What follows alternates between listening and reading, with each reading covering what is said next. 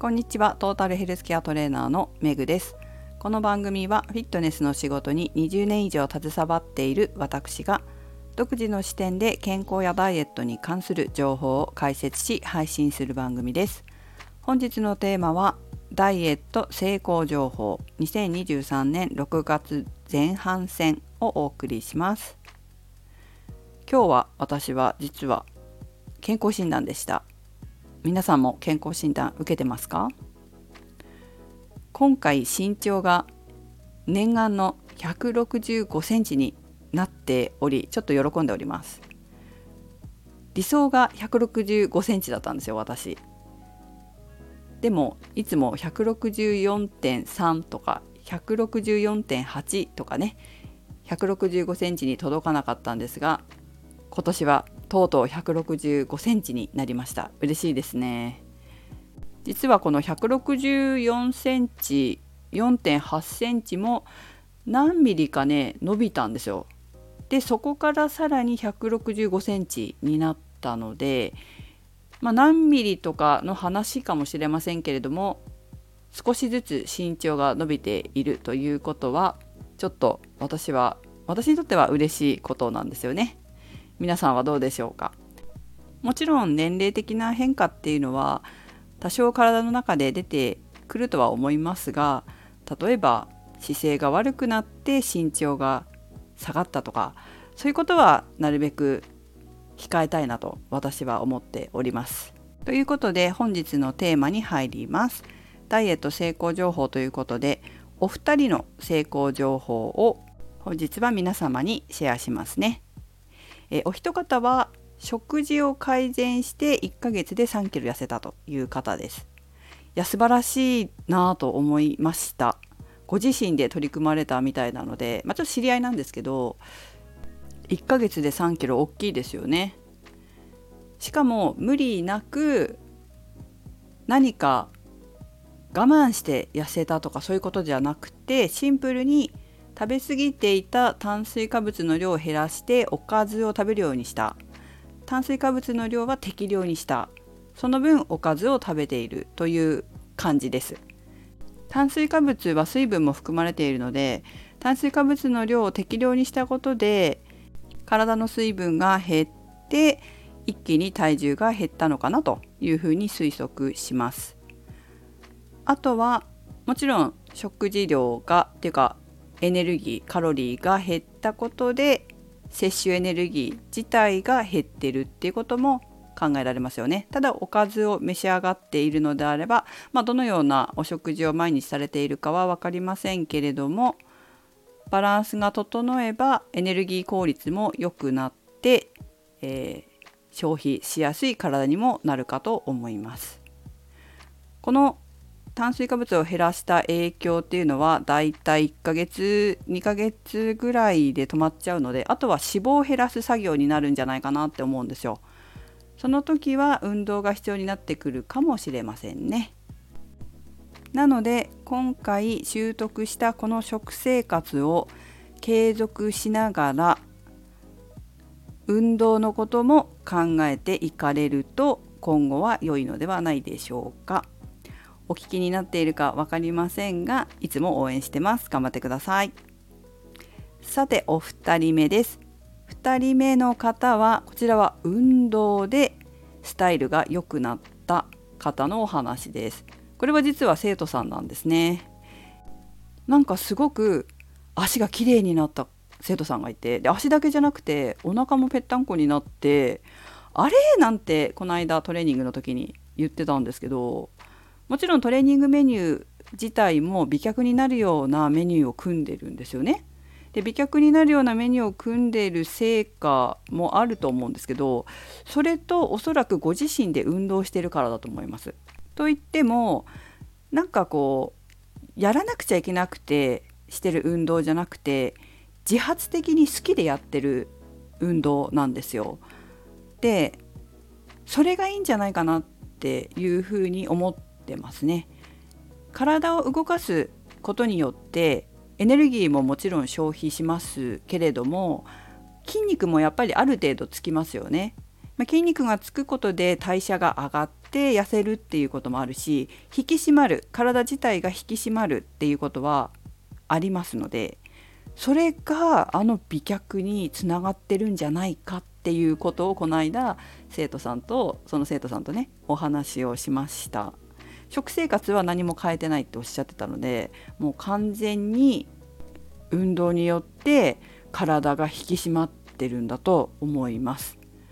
これも本当いいことでダイエットのためにいやいや運動するしなくちゃいけないからやってるとかやらされてやってるとかじゃなくて自分がやりたくてやってるって大事なんですよ。なぜなら自主的に内発的な動機で自主的にやるってなるとやりたくてやるんですよね。やらされてやってる運動とやりたくなくてやってる運動と自分からやりたくてやってる運動ってどれが習慣になりやすいかって言ったら圧倒的に自分がやりたくてやってる運動じゃないですか。自分がやりたくてやるから習慣化しやすいんですよね。それが本当に大事だと思います。私の場合だとダンスがそうだったんですけどダンスはやりたくてやってたわけですよ。だから習慣化したんですよね。なので運動って言ってもいろいろあるじゃないですか筋トレだけが運動じゃないしジョギングだけが運動じゃないしテニスやってる人もいれば水泳やってる人もいるそして自分が楽しくてやっている運動を続けていくと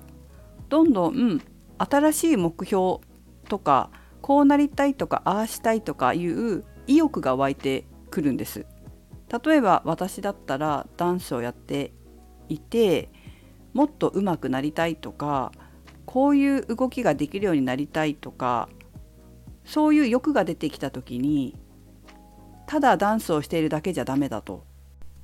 ストレッチをもっとやった方が足が上がるようになって上手くなりそうだ。筋肉をつけた方がもっと動きに力が出るとかキレが出るからちょっと筋トレもやろうかなとか。この曲をもうちょっと余裕を持って踊りたい。そのためには体力が必要だ。じゃあジョギングも日頃からやろうかな。っていう風になってくると相乗効果でダイエットにも健康づくりにも役立っていくということはありますね。なので自分が好きな運動を見つけるっていうのは結構重要だなと思います運動習慣がなかなかつかない方は。一人で黙々と何かやるのが好きなタイプの方もいればみんなで何かやる方が好きな方もいてとにかく自分が継続できるやりたいと思えるそういう運動に巡り合えるといいんじゃないかなと思います。結局のところ1人目の方も2人目の方もポイントは習慣化なんですよね。ダイエットも健康づくりも結局続かなければ意味がないので続けるためにはっていうところになってくるんですよ。食生活にしても無理なく続けていけるものなのか運動も続けていきたいと思えるようなものなのかそれができるからこそ習慣化してダイエットの結果につながっていくこれが大事だと思いますね。でダイエットだけじゃなくてこれらのことは一生のことだと思いませんか？健康維持増進に絶対につながっていくんですよこの習慣化って。今日健康診断の時に病院の待合室でなんか冊子が置いてあったんですよね。無料の。で冊子を見たらサプリメントの冊子だったんですよ。でどう考えても冷静に見ればそれだけではなかなか難しいんじゃないのって思うんだけれどもこう習慣化食習慣や運動習慣が変えられないとどうしても楽して健康になりたいとか楽して痩せたいとかそういった方向に走りがちになってっちゃうんですよね。そしてそういうサプリメントなんかに頼るんだけれども結局サプリメントって健康補助食品でしかないので薬ではないわけですよ。薬っていうのはちゃんと効果があるよって研究されて検証されてるものですよね。そうじゃないっていうことはどういうことかわかるじゃないですか。だけど楽して健康になりたいとか楽して痩せたいとかそういう気持ちがあるとやっぱり手にしがちなのかなって思います。